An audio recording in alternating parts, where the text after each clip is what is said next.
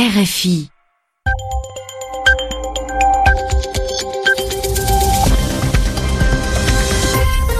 Radio France Internationale, il est 20h à Paris, 22h à Paris, pardon, 19h, non 21h à Londres décidément, et 17h euh, à Washington. Nathanaël Vitran. Bienvenue dans cette édition du journal en français facile. Céline Pellarin est à mes côtés pour la présenter. Bonsoir Céline. Euh, bonsoir Nathanaël, bonsoir à tous. À la une, Donald Trump met dans le même sac les militants néo-nazis, les suprémacistes blancs et les manifestants antifascistes qui les combattaient.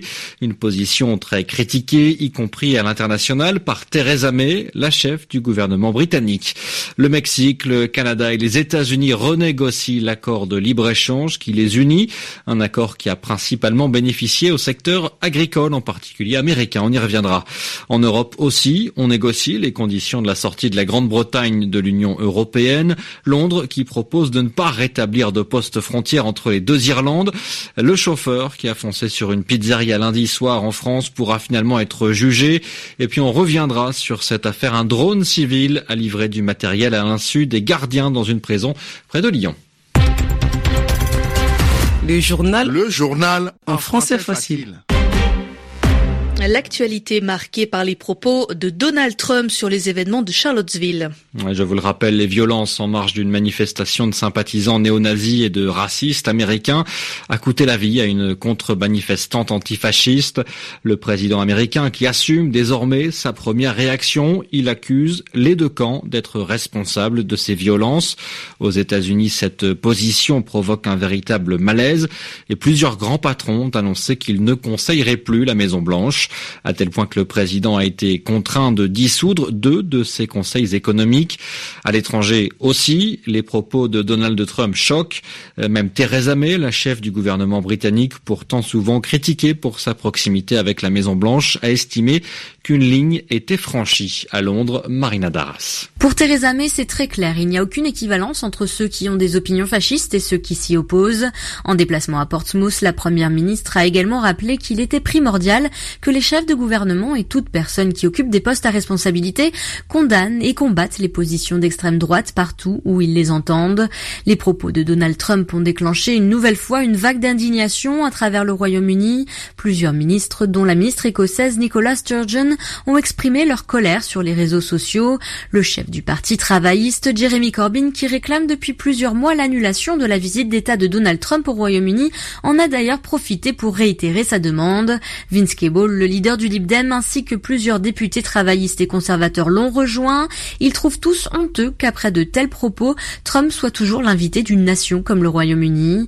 Mais Theresa May, qui est elle aussi très critiquée dans son propre parti pour ses réactions souvent inadéquates aux événements, ne compte pas revenir sur cette invitation qui a par ailleurs déjà été acceptée par l'administration américaine. Marina Darras, Londres, RFI. Autre grand dossier discuté en ce moment à Washington, celui des accords de libre-échange entre le Mexique, les États-Unis et le Canada. L'ALENA, en place depuis 1994, Donald Trump avait promis pendant la campagne américaine de le renégocier. Les représentants des trois pays sont donc réunis dans la capitale américaine pour en discuter. Un secteur en particulier a profité de ces accords de libre-échange, l'agriculture. En 20 ans, les agriculteurs mexicains ont multiplié par américains par pardon, ont multiplié par 5 leurs exportations vers le Mexique. De son côté, le secteur agricole mexicain est le deuxième partenaire commercial des États-Unis en volume. Les représentants du monde agricole ont d'ailleurs rappelé à Donald Trump qu'une sortie de l'ALENA serait une catastrophe pour eux. Abla Junaidi. Davantage que les Mexicains ou les Canadiens, on a beaucoup entendu les agriculteurs des États-Unis, grands bénéficiaires de l'ALENA. L'association des producteurs de porc, qui compte sur des exportations toujours plus massives, vient d'inaugurer une usine qui ne pourra être rentable que si rien ne freine les exportations de porc vers les deux principaux partenaires américains. Autant dire qu'un retrait de l'ALENA serait catastrophique pour eux. De la même façon, pour l'industrie du maïs aux États-Unis, le Mexique représente l'un des premiers débouchés. Le Mexique importe un tiers de son maïs des États-Unis.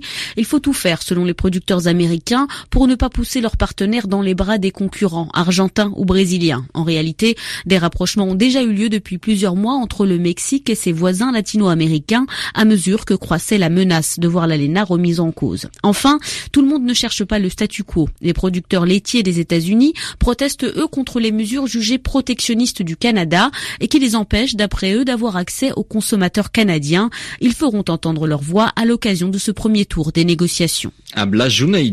Les femmes libanaises violées ne risqueront plus désormais de devoir en plus épouser leur violeur. Le Parlement libanais a abrogé aujourd'hui un article du code pénal qui permettait jusque-là aux violeurs d'échapper à toute condamnation s'ils épousaient leurs victimes.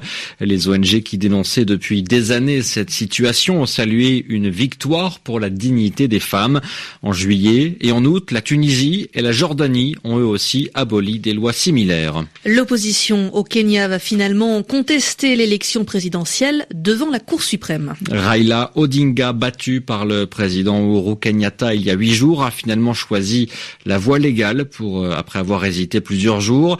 Euh, depuis le départ, il conteste les résultats et dénonce une fraude massive. Il appelle aussi à des manifestations pacifiques.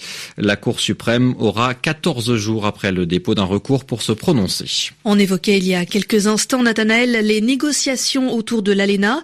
De ce côté de l'Atlantique aussi, on négocie entre le Royaume-Uni et les 27 pays de l'Union européenne. Ouais, une union que les Britanniques doivent quitter d'ici 2019. C'est ce qu'on appelle le Brexit.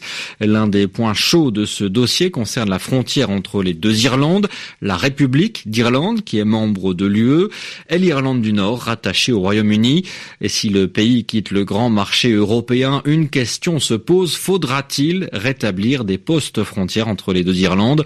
Non, estime le gouvernement britannique qui a rendu public un document détaillant ses positions sur plusieurs sujets. Piotr Moschinski. L'union douanière permet aux marchandises de circuler librement au sein du marché unique européen.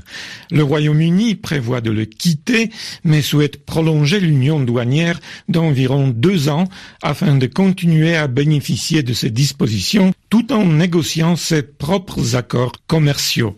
La Commission européenne a fraîchement accueilli la démarche, répétant qu'avant toute négociation commerciale, il fallait avancer sur trois sujets prioritaires.